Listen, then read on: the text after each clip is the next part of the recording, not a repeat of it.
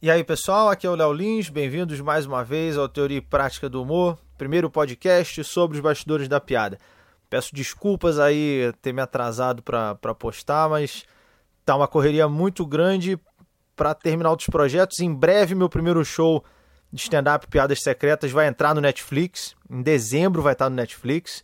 E em dezembro, na Comic Con, estou lançando uma história em quadrinho também sobre o personagem principal é o diabo. Em primeira mão para vocês, a história é que ele está cansado de estar tá no inferno, resolve voltar para o céu. Aí para isso ele vem para a terra fazer boas ações. Afinal de contas, a gente precisa disso aqui.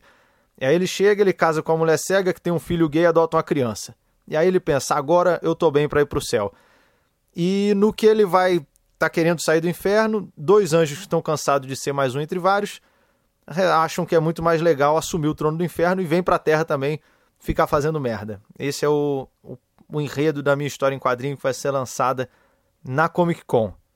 E fora isso, teve gravações, eu não consegui fazer a prova do Enem, porque eu tive que viajar para. Fui entrevistar o, o elenco de Animais Fantásticos, perdi esse evento grandioso, que muita gente estava mandando mensagem, aí vai ter redação, vai ter redação, vai ter redação.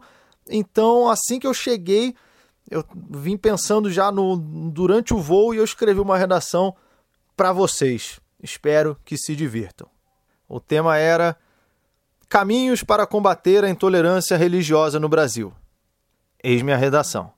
Antes de mexer nesse vespeiro, quero deixar claro que respeito todas as religiões, até as que não deveria, como testemunhos de Jeová. Entre parênteses, tô de brinks. Eu não tenho preconceitos. O maior ato de intolerância religiosa que pratiquei foi deixar de seguir o padre Fábio de Melo no Snap ele nunca me responde e fala sem olhar para a câmera. Parece que estou conversando com um autista. Voltando ao tema, vocês querem caminhos para combater a intolerância. Creio que pensar isso seja função de uma autoridade ou ministro, e não alunos no Enem.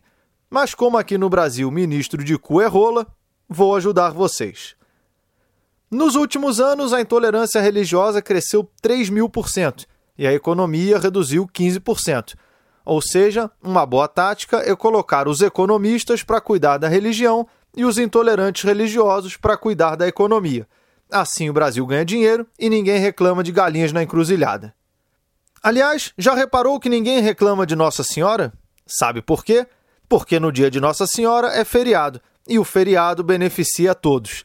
Até o pastor que chutou uma santa na TV não precisa trabalhar e pode chutar uma santa em casa.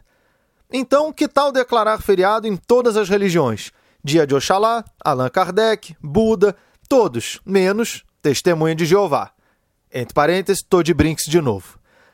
Brincadeiras à parte, o que define uma religião? Uma vez fui convidado para ir na igreja Bola de Neve. Lá havia uma Bíblia sobre uma prancha de surf. Com o perdão da expressão, que porra é essa? Tem que haver um limite. Senão vou lançar uma igreja para homens gordos e peludos vai ser a igreja a bola de pelo. Nosso símbolo vai ser um gato e no dia que ele vomita a bola de pelo é feriado. Garanto que vai ter muitos fiéis. Mas o melhor caminho para acabar com a intolerância religiosa é um que vem sendo aplicado com sucesso pelo Estado Islâmico. Eles estão explodindo todos que não aceitam Maomé. Assim, só sobra uma religião e a intolerância acaba. Radical, mas eficiente. Fim.